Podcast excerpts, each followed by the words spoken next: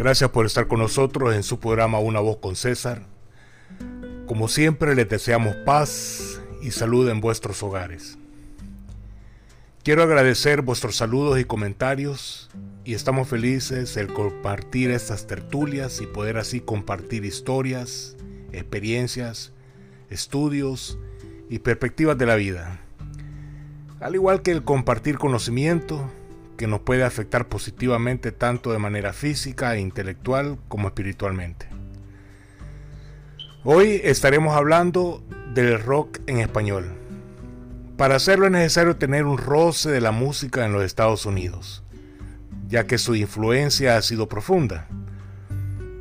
Desde los 1600 ha existido una mezcla de ritmo en diferentes áreas del norte de América. Eh, existido música de iglesias, marchas populares, orquestas sinfónicas, como la de Nueva York en 1842 y el nacimiento de la música popular en 1897.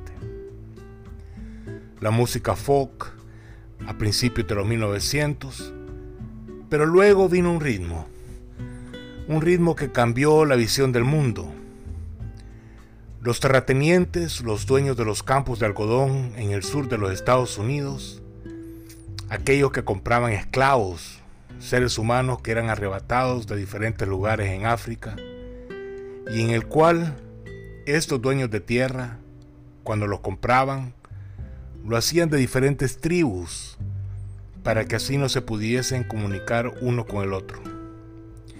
En esa profunda tristeza, el esclavo africano comenzó a comunicarse con sonidos de voz, percusiones, y en ese, en ese lapso de desconsuelo, de melancolía, pesadumbre y nostalgia, nació el género musical de blues.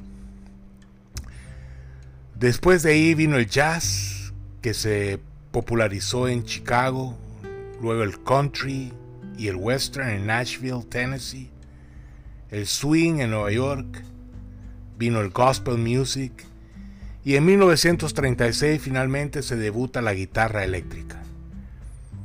Se populariza de manera espectacular los shows de radio y salen voces magníficas como la del tenor Mario Lanza en 1947. En 1948 Columbia Records introduce los discos viniles de larga duración y finalmente en 1954 sale Bill Haley en The Comets con su hit Rock Around the Clock.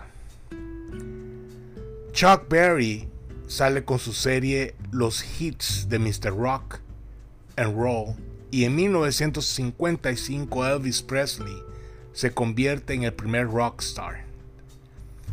A partir de ahí salen cantantes como Bob Dylan, grupos como The Beatles, The Birds, The Rolling Stones, Grateful Dead, sale alguien como Jimi Hendrix, Led Zeppelin, y en 1969 sale el movimiento subcultural de rock and roll en Woodstock.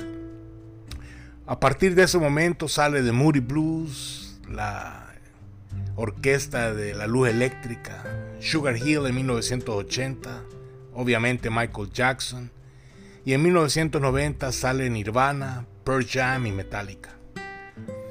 Todo esto tuvo una influencia fastuosa, aparatosa y dramática en el rock en español. La Bamba en 1958, Carlos Santana en los 60 eh, surgieron grupos en México, Argentina, Uruguay, en España, Estamos hablando de Soda Stereo, Virus, Los Prisioneros, Los Enanitos Verdes, Los Ángeles del Infierno, Barón Rojo, Los Fabulosos Cadillac, Maldita Vecindad, Héroes del Silencio, Café Tacuba, Maná, Alush Nawalt, Gustavo Cerati, ah, Jara en Chile, Los Caifanes, Miguel Mateos, Jarabe de Palo, Los Hombres G, El Tri, Charlie García, Radio Futura, Jaguares, por supuesto, Luis Alberto Spinetta. Todo esto envuelto en un problema político de erupciones sociales, de hippies, de golpes de Estado y de una violación fatídica, deplorable y mortífera a los derechos humanos. En ese movimiento de fusiones musicales y de la integración, no a un movimiento, pero a un carácter, a una transformación, a un género como el rock, muchos sufrieron persecuciones e incluso muchas desapariciones. Me acuerda de la canción de Rubén Blades que luego fue retomada por Maná y que expresa esa ansiedad que sufría la sociedad en aquel entonces. Hoy tenemos como invitado a un ícono del rock del Salvador, a un amigo y hermano, a Roberto Salamanca. Roberto, hermano, ¿cómo estás? Pues muy contento de estar en tu programa y poder este, participar de esta tertulia en la cual pues mi aporte eh, tiene que ver con mi, un poco con, con mi experiencia dentro del ámbito artístico en El Salvador y que se, luego se transformó a, varios países de Centroamérica como Guatemala y Honduras, bueno, Nicaragua también. Y en la última década, pues que me he venido a vivir a Estados Unidos y, también, pues siempre tratando de hacer una labor artística en, en, medios donde a veces no, no, no encontramos el apoyo que, que, quisiéramos, ¿verdad? Pero que eso no, pienso que cuando, cuando lo que estás haciendo lo haces por convicción, por pasión, por, por este, casi, casi, casi por decirlo como ah, una vocación, pues uh, nada, nada detiene eh, lo que es una expresión artística. En mi caso, eso, así, así lo considero. Ok, eh, tú comenzaste, Roberto, vos comenzaste a tocar en, en qué año? Mira, yo como siempre cuento, pues de en mi niñez quedé impresionado con, la música pop y rock eh, en inglés y aún viviendo en un país latinoamericano que, que pues sí, que se habla español y que, y que, y que somos netamente tropicales, pero a su vez un poco faltos de identidad real, artística y musical, diría yo. Siempre como con aquella eh, un poco de, alienación, que es una palabra que, que cuando yo la estudiaba en el, en el colegio la entendía poco, pues, pero que con el tiempo he llegado a, a, a desenmascararla, pues, y, a darle un valor, ya que eh, como, como, como país somos muy pequeños, y eso a veces nos hace como orbitar, eh, tener que orbitar dentro de la cultura, dentro, de culturas de países más grandes, pues, me explico. Y la, influencia tuya de quién fue, Roberto? ¿Quiénes fueron tus las personas que tuvieron esa influencia para ti en, el ámbito del rock? Mira, la primera influencia es, este, como tú dijiste. Eh, cuando yo estaba pequeño había una la música rock en español que, que, yo consumía era, era una música que venía de los de los 60 lo cual fue los grupos de España y de y, y, algunos movimientos sudamericanos por ejemplo de España teníamos a Barrabás de México teníamos a Santana y mezclado un poco con la música en inglés como, como The Eagles, y el pop, el pop y rock en, eh, de, eh, británico fue muy, tuvo una influencia muy grande para mí, lo que es Elton John y todo el movimiento de, de los Beatles y los Rolling Stones. Pero dentro de todo eso, pues te vas, vas este, como absorbiendo lo, lo, lo, lo, que, lo que uno puede, pues, y Luego como adolescente ya este, siempre con el deseo de, de, tener de hacer mi propia propuesta, este, lo hice a través de la guitarra. Y era una, una aspiración que tenía desde, desde, que cumplí 10, 11 años, querer ejecutar la guitarra, pero no, no nacer dentro de una familia que, eh, que, que, abrazaba la música, porque me iba a apoyar como músico, pues. Tuve que llegar a, la, adolescencia para, para, irme perfilando y, poder yo, este, eh, recuerdo de mis ahorros, compré mi primera guitarra acústica y, y de ahí pues, como dicen, a, a sonar la guitarra como, como, como se pudiera, ¿no? Porque no tuve que, tuve que ser autodidacta dentro de, la práctica del, instrumento y más que todo me estaba preparando pues para seguir una carrera como ingeniero. Así que eh, hay una mezcla de influencia entre artistas de, de Inglaterra y Latinoamérica que, que ya en los en los ochentas pues ya, ya me, sirvió a mí para poder crear mi propia mi propia eh, identidad artística pues, como ya como Roberto Salamanca eh, ¿En qué año tuviste tu primer eh, posición como, como decir un concierto? desde, los 13, 14 años, como te decía, ya con, al tener mi guitarra, pues me acuerdo que con un vecino empezamos, queríamos hacer un grupo de rock, así, así, pero con, con sin recursos. casi no te oigo, Roberto, casi no te oigo. Eh, con, ahí en, la, en, el vecindario, pues con, con, el, con mi vecino empezamos a, como dicen, a sonar, a sonar la guitarra y los cumbos, ¿verdad? Hasta que, hasta que ya en, ah, en el 82 paso a, ser, a formar parte de una agrupación musical en el externado San José. Y, luego este, empecé empezamos a, querer escribir las primeras canciones en esa época, en el 82, 81, 82. Y en esa época, pues, este, ya teníamos encima la situación de la de lo que fue para nosotros la guerra, la guerra civil de El Salvador, ¿no? Que empezó en el 79 muy, bien lo recuerdo porque en esa época estábamos saliendo de, la época disco y la gente, todo el mundo quería estar en la discoteca, ¿verdad? Y de repente este, había toques de queda y la gente se tuvo que quedar en, su, en, sus casas haciendo, sus bailes y sus, y sus celebraciones, ¿verdad? Eso fue para nosotros en la capital de San Salvador, este, como nuestra realidad de lo que fue la guerra, ¿verdad? Así empezó con toques de queda, con con este cortes de energía y todo eso, ¿no? No nos tocó vivir la guerra como se vivió en, en, digamos, en, Oriente, en San Vicente, San Miguel o Morazán. Eh, así que yo me mantuve, me mantuve este, como en un margen, eh, realizar, queriendo realizar mis proyectos musicales. Eso fue obvio. Traté de ir al bachillerato en, música, pero eh, cuando ya me tocaba ir a, bachillerato, investigué un poco, dije yo no, este, yo, yo tengo que estudiar música, ¿verdad?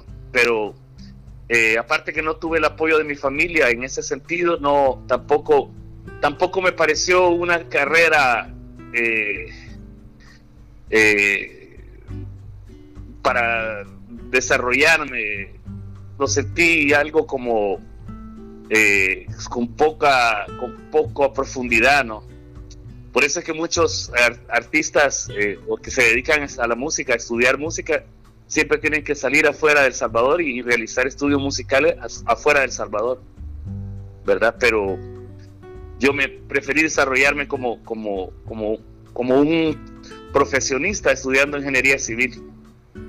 Eh, ¿Qué año hiciste tu mejor concierto en El Salvador, Roberto? Mira, en la época en la época de los ochentas eh, tuve una banda de rock pesado, porque el rock pesado era, era en esa época era lo que más me, atraía.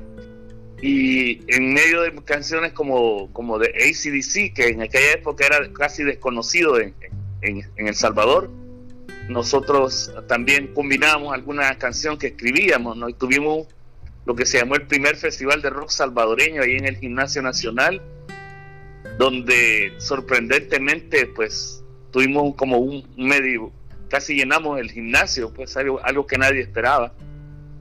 Y, y en medio de, como te digo, de, la, de, lo que fue la guerra en los ochentas, este, traté yo de mantener bandas de rock, pero no se pudo no se podía porque luego cada quien tomaba su camino y, ya no le dedicaba el tiempo que, yo esperaba pues a, los grupos musicales que, en esa época quise, quise armar. Así que ya en el 88, 89, pues decidí, decidí quedarme como solista y tuve la oportunidad de estudiar, de estudiar un poco este, lo que es uh, producción de, musical, eh, ya con, con un poco de, ingeniería de sonido y todo, y el manejo de, de, ya de los equipos propios de grabación, ya este, para, para poder hacer discos, ¿no? Y eso, eso fue lo que me hizo dejar la carrera de ingeniería civil para ya para dedicarme a la música, pero proyectado a, hacer mi producción ya como solista y, proyectarme en las radios. Esa, esta visión fue la que me cambió a mí la, me cambió este, el, de lo que era pues andar en la calle y, pasaba, pasaron años y no, no, no abonábamos nada, no, no quedaba nada. Yo siempre quise hacer grabaciones, pero no eran no, no, no tenían carácter profesional hasta esa época, el 88-89, que me, me, me, puse pie en estudios de grabación profesionales, haciendo comerciales de radio y televisión, y en los tiempos, eh, en los tiempos eh, disponibles en, los estudios empecé a, hacer mis, mis grabaciones de lo que sería mi primer disco eh, como, como solista, el cual pues me proyectó ya en, los medios y, me dio ya una carrera como, como, como artista, como solista, como Roberto Salamanca. ¿Qué tipo de música te, tocas ahora, Roberto? ¿Música balada romántica, música rock? ¿Qué, tocas? Mira, yo venía, yo, yo venía de querer hacer rock pesado, así, al estilo de, esa, esa, época, pues, que era, era un rock ya, como te decía yo, Iron Maiden, ACDC, pero pero no había realmente un mercado en El Salvador demasiado grande para, para poder este, tener una como, como una incidencia. Y yo luché toda la época de los ochentas y no, no pasábamos de, tocar digamos en, casas comunales eh, tuvieron dos conciertos como te digo grandes uno en el gimnasio y otro en el, estadio Mágico González que tuvieron como quisieron reventar el rock en El Salvador, pero ah, no, no lo lograban realmente. Y ya el movimiento de rock venía ya con sello disquero de Sony Music eh, a través de, estos grupos como Soda Stereo, Enanitos Verdes, que, tuvieron su, oportunidad en grande, pues ya que ellos entonces fueron eh, a, la, famosa guerra de las Malvinas. Eh, ellos bloquearon la música, la música en inglés como protesta, pues, a, lo que a lo que fue la guerra contra los ingleses. Y, y vieron, o sea, eso le abrió el espacio a los músicos, a los músicos de esa época para, para hacer de la suya y, tener el apoyo de las disqueras grandes, Y ese movimiento fue el, el que yo eh, pues usé como, como bandera, ¿no? Como el, rock en español. Y luego ya hubieron radios especializadas en el rock en español en El Salvador y eso pues me dio la pauta para, para tener un, un como eh, los, los medios a nivel este, eh, ya de, radio, de, televisión. Y pues ahí, fue donde realmente tuve la oportunidad de poder este, eh, crear una carrera y, poder este, ponerme a la, al nivel de difusión que, tenían, que tenía la música como los, hermanos Flores, Marito Rivera, o sea, la música tropical de las orquestas que dominó durante los 70s y 80s en El Salvador.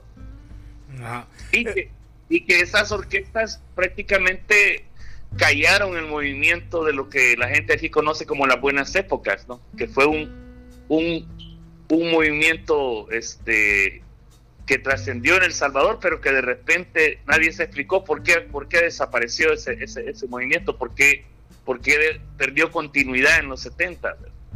Y era más que todo porque la gente ya estaba apoyando más este, a las orquestas y estos, estos grupos eh, algunos alguna gente se, digamos se, fue, se fueron del país otros se casaron o sea hubo una pérdida de, espacios, ¿no? Donde ellos, los, espacios que ellos tuvieron en, su momento, entre, los 60 y finales de los, de los 60.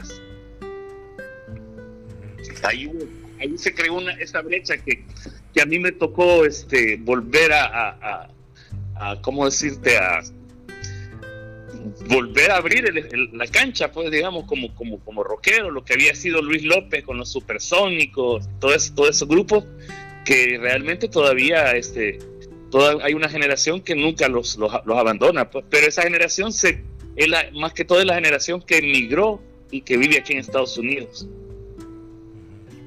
El rock and roll realmente nació como un movimiento de, de, protesta, ¿no? Al menos el gobierno así lo, lo determinó, peleó contra los grupos, eh, lo quiso dominar, lo bajó, cerró los clubs, eh, cerró muchos lugares, entonces muchos grupos se dedicaron a tocar en inframundos, en, lugares subterráneos. Eh, eso le pasó en Argentina, pasó en México. ¿Tú tuviste esa experiencia también cuando quisiste tocar rock en El Salvador o, no tuviste esa experiencia con que quisieron bloquearte por algún tipo de movimiento político o algo por el estilo? No, no, en, mi caso no fue eso. En mi caso es que ya no existía el espacio para, para el rock que estaba vedado, pues. Y como lo, que tú dices en El Salvador lo vivieron eh, grupos como este, la Banda del Sol, que es, ellos fueron, tuvieron una, una, persecución porque grababan una música como de protesta, ¿no? Y, y con tintes de rock y, y, cómo se llama y, algunos mensajes eh, eh, anti antisistema no pero este ellos mismos eh, también este como te digo parte de esa es parte de esos músicos se fueron del país me entiendes y, y este y tiene que ver con esas con ese cierre de espacios que tú mencionas Sí, porque la verdad es que países como por ejemplo eh, Chile que sufrió un, golpe con Pinochet, eh, por darte un ejemplo, Perón cuando se murió, eh, Pinochet entró por la caída de Allende, México también estuvo sufriendo um, paros en las calles, hubo protestas yo creo que todo eso tuvo una influencia para que rock realmente no avanzara de la manera en que tenía que haber avanzado, ¿no crees? Sí, bueno, los, argentinos tuvieron músicos argentinos que se quejan de que habían, eran, tenían los teléfonos intervenidos, ¿verdad? Sufrieron una dictadura militar y, y sufrieron esa persecución.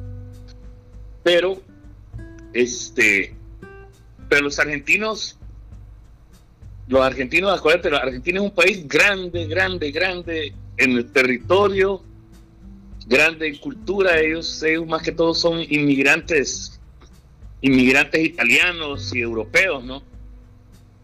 Y de alguna manera, este, ellos se sobreponían como movimiento, pues, a, a esas cuestiones. Y este pero contrario, nosotros en Centroamérica, eh, lo puedes ver este, en Guatemala, pues cuando Alush Nahual lanza su disco Alto al Fuego, ¿no?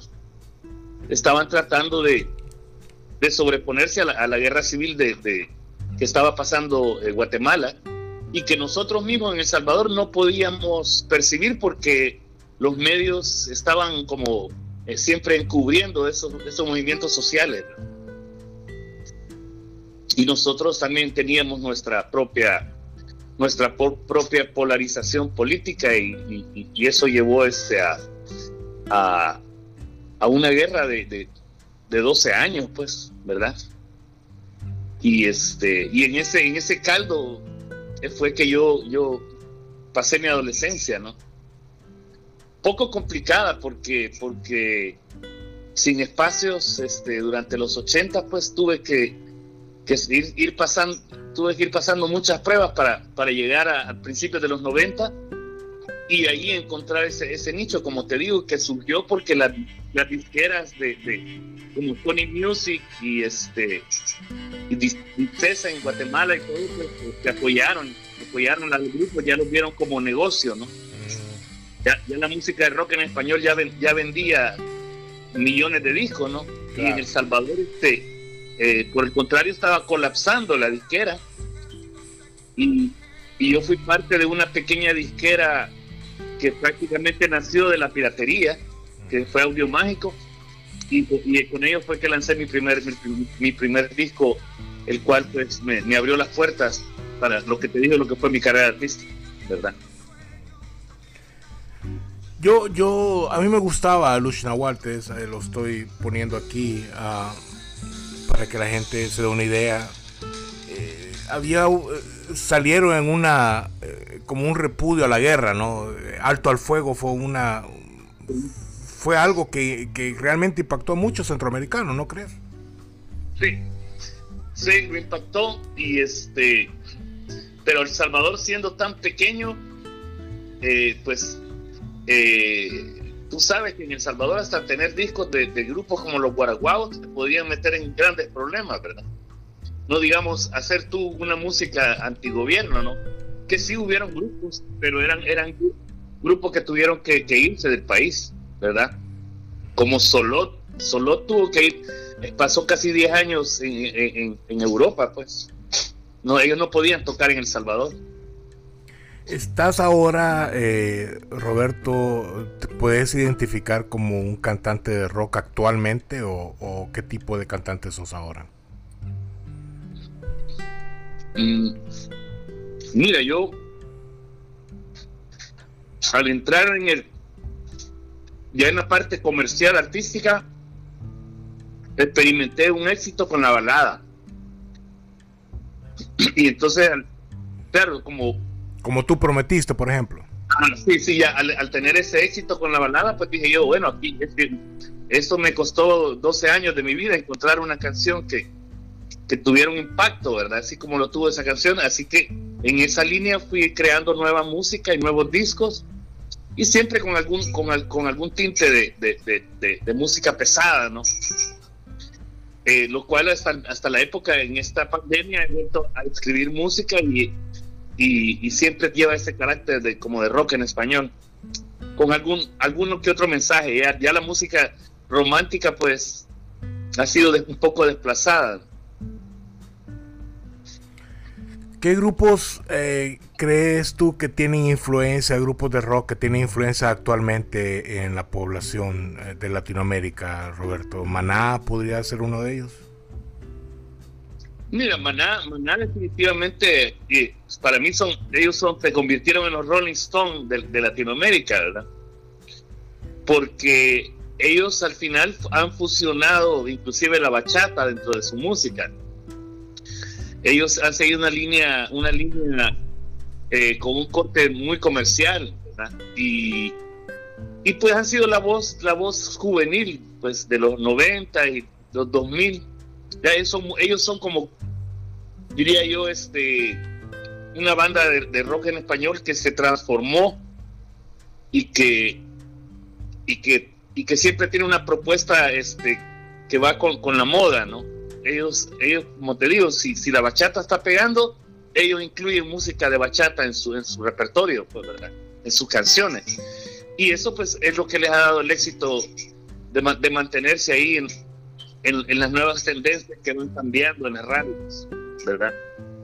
Y ahora, pues, este, ahora que, que desde, desde, desde, finales de los 90, pues, el movimiento eh, juvenil se, ya cambió de, de, rock a, a, lo que es el techno y el reggaetón, hemos visto que las bandas de rock han decaído totalmente. O sea, no, no es, no es el, el último disco de Soda Stereo fue un disco en vivo en, el 2000 y algo, pues ya, ya estamos en el 2020, ya no, existe eso de estéreo. Eh, habían grupos como La Ley, que su último disco lo grabó en el 2005 o algo así, o sea, han pasado más de 10 años y, se volvió a crear una brecha donde, donde eh, el, rock, el rock siento que eh, ha perdido mucha influencia en la juventud. ¿Crees vos de que podrías decir que el rock está muriendo, Roberto? Mira, pienso que un movimiento que, que ha tenido una presencia y, ha ido, y, siempre encuentra como una, una nueva, o sea, un nuevo camino hacia, porque es la juventud la que, la que siempre determina, o sea, que, que, cuál es este, cuál es este lo nuevo, ¿no? Y, y yo siento que este, lo, que es la juventud millennial eh, no tienen, no tienen, no, no tienen este, no, no han creado ellos su, su, su, movimiento propio de rock, más bien están, están en, en, en diferentes estilos, pues, ¿verdad? comerciales. Y, y, lo vemos, pues, en, el mismo este, Inglaterra y Estados Unidos, ya no tienen los exponentes que tuvieron antes, pues, ¿verdad? Y siempre siempre terminamos escuchando a los Rolling Stones, ¿verdad? O a, o a grupos de hace 30, 30 años, 40 años. Entonces, este, no hay, no, después de que Guns N' Roses hizo sus discos en los, en los 90 también ese, la industria, la industria se ha pasado al, al a, a, a, ¿qué? a grupos, a grupos este, que hacen show de baile y todo eso, ¿no? Pero, pero no, no lo, el, rock como lo conocimos en, en su apogeo de, los, de los 70, 80 y 90. Después del movimiento de grunge, no ha habido otro movimiento así con, con, esa, con ese, esa incidencia en la juventud. Este, ¿Crees que llegue a despertarse el rock en un futuro, Roberto? Pienso que, pienso que lo que realmente pasa es de que tenés una, una población que se ha diversificado tanto donde ya no hay ya no ya no hay un, un Michael Jackson que dominaba todas las todas las listas de popularidad. Hoy tenés está todo como dividido no y la misma juventud puede tener este diferentes eh, ídolos musicales o agrupaciones que a veces no son géneros bien bien apartados ¿no? como o sea, como aquí que en Los Ángeles, que, hay yo veo los jóvenes, hay una parte de la juventud que está oyendo hip hop y música urbana, y otra parte oye música de bandas, otra parte prefiere bailar, o sea, se han hecho, se han hecho como guetos, guetos de música, ¿no? Donde cada quien se aísla en su, corriente y ya no hay una, una, una corriente que domine todo. Así que yo pienso que el espacio siempre está ahí para, para, para, para cierto, cierta parte de la, de, lo, de lo, del mercado que, que va, siempre va a tener un gusto por el rock, así como hay, una parte que tiene gusto por el jazz o, por inclusive por la música clásica, ¿no? Es, es por, por la misma cambio en, los medios de, de, difusión, o sea, la misma, la misma radio como la conocimos en nuestra época está en, está en crisis, pues, la, o los medios televisivos ahora ya, ya está pasando todo a, a, streaming, ¿no? Entonces cada quien, como te digo, puede buscar lo que, lo que se puede ir a, un, a, un, a, su, a, su, a su propio gusto, ¿no? A coleccionar música que, que, que hay nichos ahorita para todo. Pero como como, o sea, las disqueras colapsaron también, ¿verdad? O sea, hoy, hoy el mismo artista se vuelve su, el mismo artista tiene que ser su, su, promotor, su productor, su, publicista, ¿no? Y, dentro de todo eso, ¿no? Pues siempre hay alguien que tiene, que logra tener más éxito que, que, otros, ¿no? ¿Crees vos que Spotify está matando de alguna manera esa, esa influencia? Bueno, y estoy, yo, pienso que, que Spotify es como, como dice, un, change, un game changer, ¿verdad? Que cambió el, como ya lo había hecho iTunes, ¿verdad? Y, que iTunes básicamente eh, colapsa a, las disqueras, les quita, les quita el poder.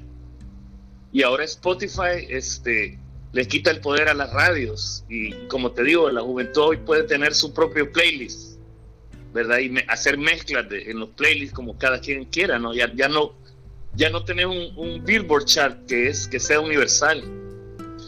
Y Spotify uh, crea una, un, como un cambio de paradigma. Eh, hay músicos que, que, se hicieron millonarios en los 70 y 80 que, que han, escrito, pues yo he leído lo que ellos dicen. Por ejemplo, el bajista de, del grupo Kiss, ¿verdad? Que él vio, él vio millones, ¿no? Haciendo sus canciones, ¿verdad? Él, ahora dice, mi, hija hace, ha hecho su música y, ya no, no, con Spotify y todos esos medios de, streaming, hoy ganan centavitos, dice, ya no ganan, ya no ganan millones. Entonces, vos te podés invertir dos o tres años de tu vida haciendo un disco y, nunca vas a recuperar ni la inversión. Eh, yo estoy en listas de Spotify y, para ver un para ver un dólar tenés que tener mil, mil reproducciones, pues. Ellos se llevan la mayor parte. Ha sido un, cambio de paradigma realmente. Roberto, te agradezco mucho este, que hayas estado en nuestro programa. Espero que no sea la última vez. Eh, vamos a hablar de otros temas con respecto a la música. Especialmente yo creo que me interesa eh, cómo el, los nuevos cantantes que vienen, cómo, cómo pueden generarse, ¿no? Cómo pueden ellos realizarse dentro de esta nueva ola que viene de, de, producir música y, de poder llevar a cabo ciertas cosas. Hoy tú mismo, digamos, lo que, lo que era un estudio de grabación, los recursos los puedes tener ya eh, disponibles en una, en una computadora, ¿no? Entonces cada quien puede tener un estudio de grabación, un mini estudio de grabación en su casa, producir. Entonces lo que tenés es, es, es, este, toda una generación que, que, se autoproduce, ¿verdad? Pero no es como cuando una disquera ponía todo, todo su presupuesto en, un solo artista y, y, el que más, el que más le, generaba ventas era, era el ídolo musical, ¿verdad? Ahora, este, este, este, este cambio en los, medios de, producción y difusión eh, crea fenómenos, pues, donde tenés una, una, una, chica que se ganó todos los Grammys y, el disco lo hizo en, en, su dormitorio, ¿no?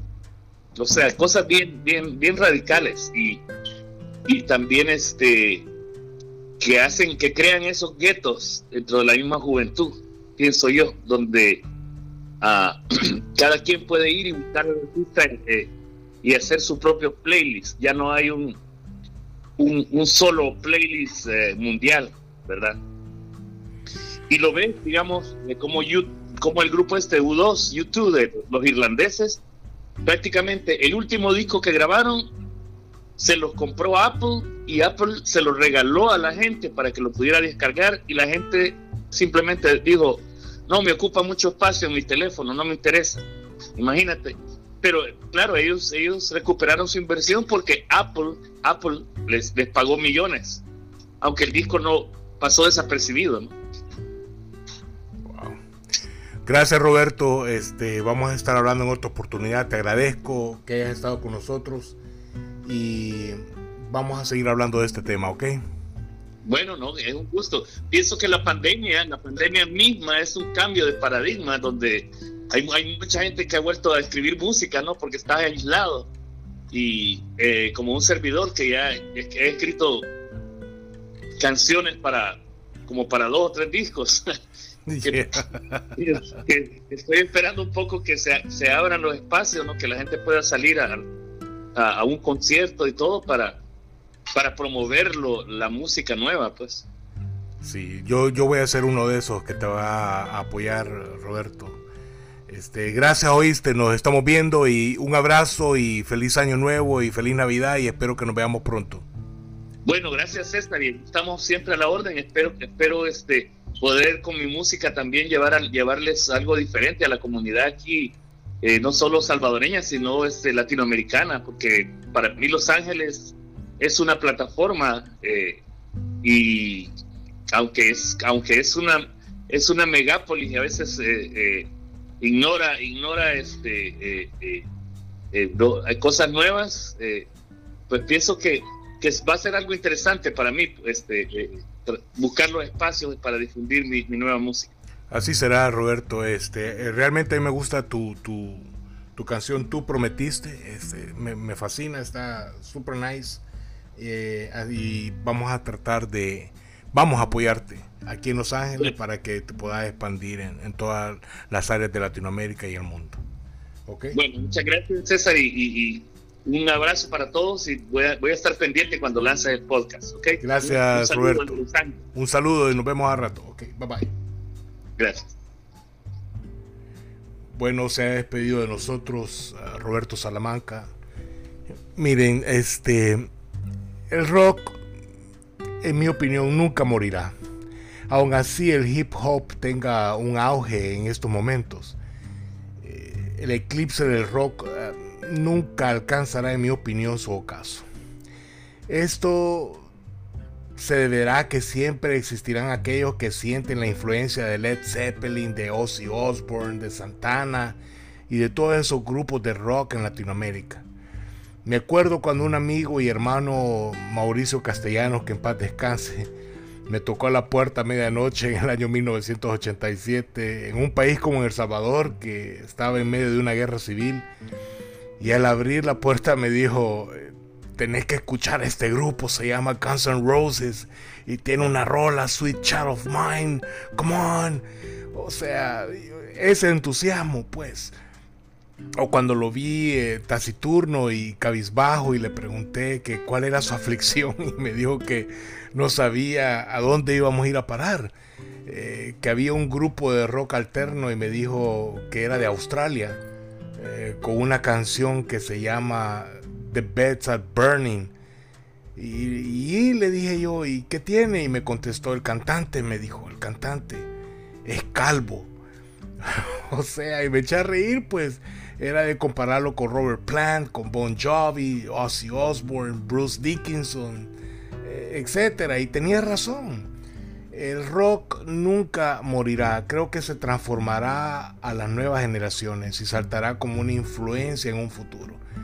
Espero hayan disfrutado de este show y nos vemos en la próxima. Acuérdense, pienso y luego existo.